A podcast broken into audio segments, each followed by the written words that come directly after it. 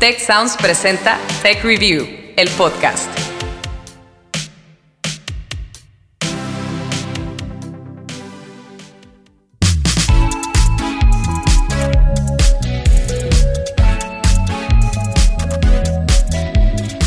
Hola, ¿qué tal? Mi nombre es Ana Torres, ustedes ya me conocen y esto es Tech Review, el podcast. Historias para mentes curiosas.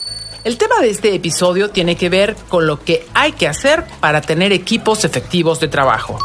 Porque, nos guste o no, todos hemos tenido que trabajar codo a codo con otras personas en algún momento de nuestra vida, ¿cierto? Ya sea en la escuela, en el trabajo o incluso en alguna actividad recreativa. Y aunque se habla mucho de las ventajas de que los individuos colaboremos, la verdad es que a veces, solo a veces, el resultado puede ser un poco desastroso. ¿Hay manera de evitar esas malas experiencias? Fíjense esto. De acuerdo con Jeff Bezos, fundador de Amazon, sí es posible y la clave está en el tamaño de los equipos de trabajo. We try to uh, uh, create teams that are no larger than can be fed with two pizzas. Se trata de una regla muy sencilla dentro de la compañía, crear equipos de un tamaño tal que sus integrantes puedan ser alimentados solo con dos pizzas. We call that the two pizza team rule. El número exacto de miembros va a depender, por supuesto, de la labor a realizar, pero en general la evidencia científica respalda esta visión del equipo pequeño. De hecho, investigaciones han calculado que la cantidad ideal es de 5 o 6 personas por equipo. La razón detrás de esto es que en los conjuntos reducidos, cada integrante puede vincularse directamente con los demás y las relaciones interpersonales no se salen de control. Sin embargo, el tamaño no es el único factor que determina el éxito. Vamos a escuchar a Cinia Padilla, ella es directora de Cultura Institucional en el Tecnológico de Monterrey. Desde mi punto de vista, el alma de toda organización es su gente. Y la verdad es que lo mejor que nos puede pasar ahorita es que tengamos a la persona correcta en el puesto correcto y en el momento correcto. Y para que esto suceda, lo que debemos tener súper claro en primer lugar es el motivo por el cual se está formando un equipo de trabajo. Así nos lo explica Rodolfo Morales, él es director de Performia México, una consultora especializada en capital humano para todo tipo de empresas. Para, para aclararlo un poquito más, tendríamos que diferenciar lo que es un grupo de lo que es un equipo. Un grupo, pues es un conjunto de personas a las que te tocó coincidir y tienes que estar vinculado con ellos por alguna razón. Es decir, lo que las reúne es simplemente el azar. Con los equipos ocurre algo muy diferente. Ya cuando hablamos de equipo ya estamos hablando de un, un conjunto de personas que cooperan entre sí para llevar adelante un propósito. Y aquí es donde se complica el asunto. Vamos a suponer, por ejemplo, que alguien nos recomienda la selección de los astronautas para la primera misión tripulada a Marte. ¿Qué tal? Liftoff of the Falcon 9 and Crew Dragon. Dancing. Godspeed, Bottom Dog. Dicho equipo tendría una sola oportunidad en cada fase de su propósito, amartizar en el mejor sitio, recoger las muestras ideales de suelo marciano y regresar sanos y salvos a casa. Todo esto en condiciones cuatro veces más hostiles y peligrosas que la Antártida y con un retraso de 20 minutos en las comunicaciones con la Tierra. ¿Cómo escogerían ustedes a sus integrantes si estuvieran en esa situación? Una posibilidad sería elegir a las personas más inteligentes que puedan encontrar o quienes tengan los mayores grados académicos. No obstante, tanto en Marte como en la Tierra, este criterio no necesariamente asegura el cumplimiento de la meta. Las empresas están cambiando y que realmente estigmas los estigmas han quedado en el pasado. Él es Orlando Perales Villalobos, analista de performance y headhunter en La Pieza, una empresa de reclutamiento para el sector de tecnología en Latinoamérica.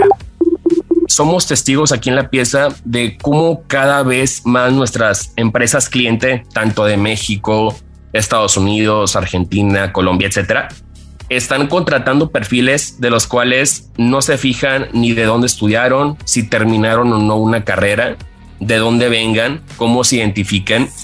Esto no significa que esos elementos sean irrelevantes, sino que el argumento de Orlando Perales es que existen otros rasgos a los que se les debe dar más peso. Vamos a escuchar ahora nuevamente a Rodolfo Morales de Performia México.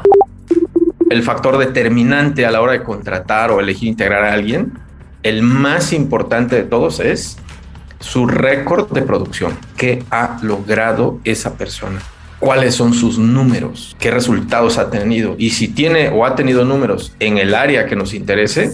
En nuestro caso ficticio de la primera tripulación al planeta rojo, equivaldría al número de misiones previas de cada astronauta, cuántos días ha pasado en órbita y qué tanto ha entrenado en condiciones similares a las marcianas. Escuchemos nuevamente a Cinia Padilla del Tecnológico de Monterrey, quien menciona a continuación cuál es la base de este método de reclutamiento. ¿Qué es lo que hace que algunos seres humanos destaquen sobre el resto y que en su vida logren resultados tan distintos? Yo se lo atribuyo a, a un término o un concepto que lo conocemos como competencia. O sea, la integración consciente de los conocimientos, las habilidades, las actitudes y los valores que nos permiten a las personas enfrentar exitosamente situaciones tanto estructuradas como de incertidumbre. Las competencias las vamos desarrollando desde, desde la infancia y, se, va, se van viendo apoyadas o, fortalecidas con nuestra formación académica, con experiencias de trabajo y a veces con otro tipo de experiencias como el mentoreo o el coaching. Y para poner en práctica el enfoque por competencias en la creación de equipos de trabajo, Rodolfo Morales recomienda lo siguiente. Implica que cuando estamos entrevistando a una persona, es muy importante no tener prejuicios de ningún tipo. Uno de estos errores sería juzgar a un candidato para un puesto de trabajo por cómo se ve. Hay personas que se pueden ver un poco tímidas, un poco nerviosas, o, o, vienen a veces no tan arregladas como otras, y sin embargo su récord de producción es muy alto. Ahora bien, hay que tomar en cuenta que pese a que las competencias representan una gran ventaja, por sí solas tampoco son una garantía de triunfo. Vamos a analizar el por qué luego de una pausa.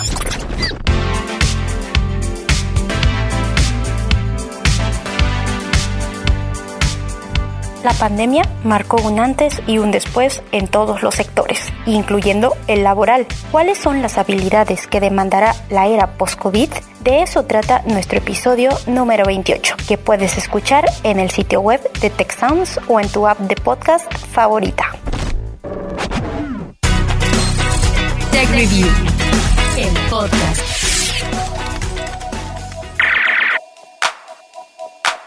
Estamos de vuelta en Tech Review, el podcast. Historias para mentes curiosas. Hasta aquí hemos visto que el tamaño de un equipo, así como las competencias y productividad de cada uno de sus integrantes son fundamentales, pero también alertamos que esas características están muy lejos de ser las únicas que trascienden. Al respecto, Noshir Contractor, un ingeniero de la Universidad Northwestern que usa el concepto de redes para estudiar el liderazgo y el trabajo en equipo, descubrió que las escuadras deportivas integradas por jugadores con los mejores puntajes individuales, pues que creen, no eran las más vencedoras. En realidad, los equipos compuestos por atletas que ya habían jugado juntos tenían mayores probabilidades de ganar, pese a que no gozaran de las mejores estadísticas a nivel individual. Rodolfo Morales nos da una pista de por qué. Esto implica que el equipo tiene una tendencia a conocer lo que otros hacen y están coordinando sus acciones, ¿no? Ese es el elemento de un equipo.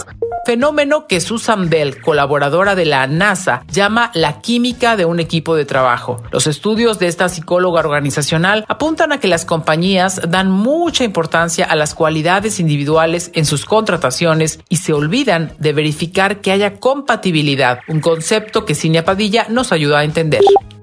Es un proceso que nos debemos tomar siempre muy en serio porque debemos procurar que seamos lo más eficaces posibles, ¿no? Es decir, elegir a la persona que sea lo más compatible con el puesto, también lo más compatible con lo que la organización es y ofrece. Y eso solo se consigue cuando quien recluta tiene una cultura organizacional sólida. La cultura organizacional de manera simple la podemos entender como esa manera de ser y de hacer las cosas en una empresa o en una organización Eh, la cultura es el reflejo de nuestros valores, liderazgos, los procesos, eh, los espacios, los sistemas, las creencias. La idea es que la organización actúe en consecuencia y atraiga, desarrolle y mantenga aquellos talentos cuya conducta comulgue con su cultura declarada o deseada.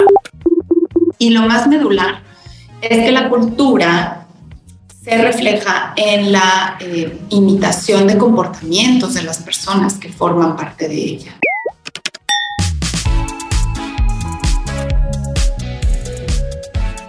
No existe una fórmula universal de cultura organizacional, pero es un hecho que dos rasgos están en tendencia y nos conviene desarrollarlos como aspirantes a algún puesto de trabajo o como líderes.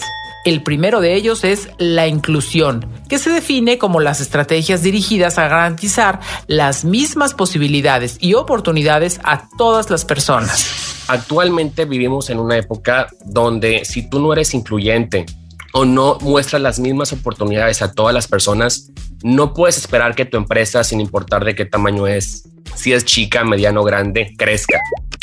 Y algo similar ocurre con los equipos, según Cinia Padilla el hecho de que demostremos la apertura, conjuntar diferentes perspectivas, pensamientos y experiencias, enriquece cualquier proceso de creación y de construcción para que se logren objetivos comunes o los objetivos que tenga planteada. Y todo esto desemboca en el otro rasgo de cultura organizacional en el que hay que poner especial atención, la diversidad. Y por diversidad entendemos esas diferencias natas o esas identidades de todo tipo que pueden incluir raza, género, diversidad sexual, edad, discapacidad, la historia de cada persona en sí, ¿no? Que no, no hay dos historias iguales. Y, y, y, nuestra historia está también determinada por nuestros valores personales, oportunidades educativas, costumbres culturales, contexto socioeconómico.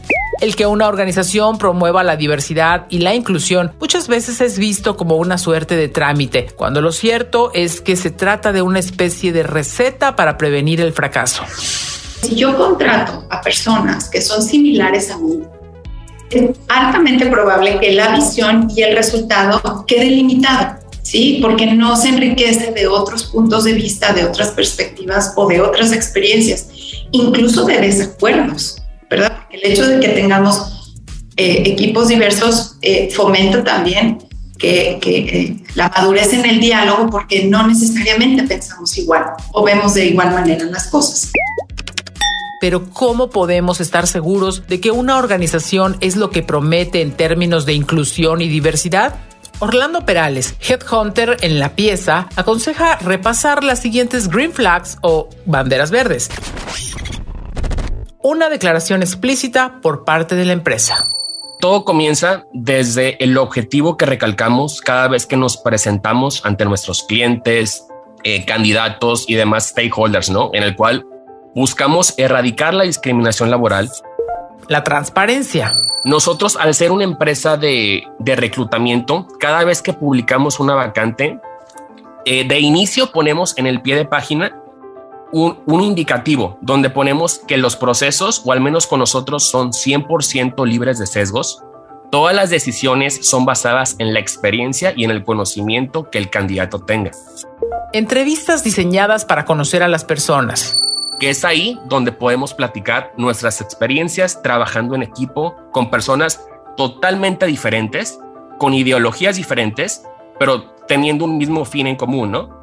Y un proyecto adelante. Entonces, ya sea que hayas trabajado con, con personas que no tengan nada que ver a ti, ya sea a distancia, en un servicio social, en algún viaje, etcétera. Pero ahí es cuando nos damos cuenta que la persona tenga esta actitud por tratar a todos por igual. Uso de sistemas objetivos y automatizados. Mediante un test de habilidades o, o alguna prueba, el sistema nos arroje en automático quién sí cumple con lo que la empresa busca sin importarle las características, eh, rasgos de dónde venga. O sea, lo único que importa es su desempeño en esta prueba. Por su parte, Cinea Padilla del TEC de Monterrey añade otras cinco sugerencias desde la perspectiva de las propias organizaciones. Primero, hacer un diagnóstico de diversidad e inclusión. Lo podemos hacer a través de encuestas o algunos censos internos, conformar comités de diversidad eh, e inclusión que sean representativos, lo importante aquí es que las personas sientan que su voz y sus necesidades son escuchadas y que además colaboren en conjunto con la organización para generar esas experiencias positivas que sean inclusivas. Segundo, proyectar un mensaje poderoso. La cultura la vamos formando a través de diferentes símbolos, eh, ya sea por algunos rituales o algunos eventos o algunos reconocimientos. Si yo reconozco que la diversidad es importante en la organización y lo hago visible, mando un mensaje a las personas de mi organización. ¿sí? Y así se va a ir permeando. Tercero, medir, medir y medir. Lo que no se mide, no lo podemos mejorar. Entonces, eh, dentro de la, de la eh, transformación de una cultura o implantación de una cultura, sí es importante contar, contar con algunas métricas indicadoras o indicadores que nos permitan eh, conocer el progreso hacia esta cultura que deseo eh, enfocar en diversidad e inclusión. Cuarto, aceptar que podemos equivocarnos. Somos seres humanos, naturalmente juiciosos, entonces etiquetamos con facilidad, de manera inconsciente a veces, y eso puede generar una discriminación. Y tenemos que formar a las personas, tenemos que ayudarnos a alinear el entendimiento de cuándo sí estoy discriminando y cuándo no. Y quinto y último, hay que recordar que nada está escrito en piedra. Ir modificando o ajustando procesos internos que respeten la diversidad, que promuevan la inclusión, las medidas de equidad en el ambiente laboral, en las relaciones con los líderes, esta capacitación a las personas. Acompáñenme a una pausa y al volver hablaremos del ingrediente final para que un Dream Team o equipo de ensueño alcance su cometido.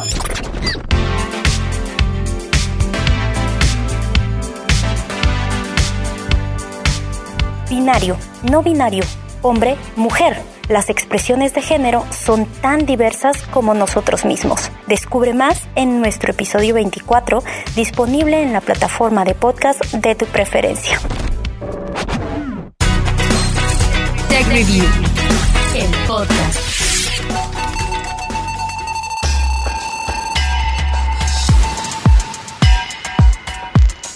Amigos, estamos por terminar esta entrega de Tech Review, el podcast, y para ir cerrando, ¿qué les parece si regresamos de nuevo a nuestro ejemplo inicial? ¿Lo recuerdan? El de los astronautas con destino a Marte. Imaginen que hemos aplicado todos los consejos que nos han dado los expertos y que ya está conformado nuestro maravilloso equipo próximo a partir. ¿Podemos entonces apostar a que nuestra selección tendrá éxito? La respuesta, no se asusten, es no. Pues aún nos faltaría atender un gran tema, el del liderazgo. Lo dejamos atrás. Vamos por nuestro muchacho. La NASA no dio su autorización, así que esto sería rebelión. Si no logramos obtener las provisiones, moriremos. Si calculamos mal la influencia de la gravedad de la Tierra. Leslie de Church, experta en la construcción de equipos altamente funcionales, asegura que un líder es ante todo un arquitecto social. Y en un contexto de diversidad e inclusión, esa persona ofrece un balance, promueve las conexiones emocionales y el intercambio de información en el equipo monitorea qué tan bien se llevan sus integrantes, quién confía en quién y se anticipa a los cambios que se puedan presentar en estas relaciones a lo largo del tiempo. Pero además, un líder es quien distribuye las responsabilidades. Esto es lo que concluye Rodolfo Morales. Es como un pastel y a cada trabajador o a cada elemento se le da su rebanada de responsabilidad y, se le ponen metas, objetivos, cuotas de producción y que se esté impulsando para que cada persona avance y, concrete. Ahí se requiere la, figura de un líder para poder dirigir a ese equipo y que funcione realmente. Ahora ya lo saben, si quieren alcanzar el éxito, sigan los consejos de los especialistas. En resumen, 1. Armen equipos de trabajo pequeños. 2. Al momento de reclutar, libérense de los prejuicios y pongan el foco en el récord de producción de las personas. 3. Asegúrense de que los miembros del equipo sean compatibles. Y 4. Prioricen la diversidad y la inclusión.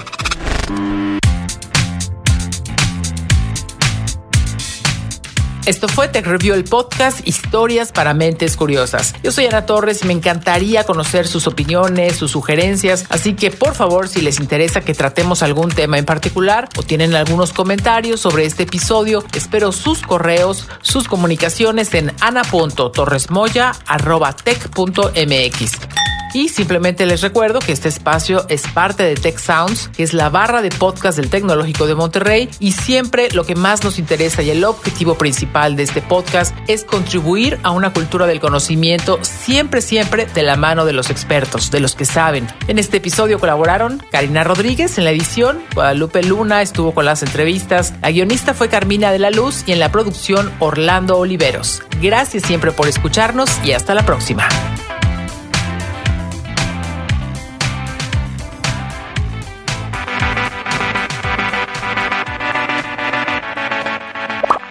Recuerda contarnos qué opinas de este episodio usando el hashtag TechReview, el podcast, en nuestras redes sociales.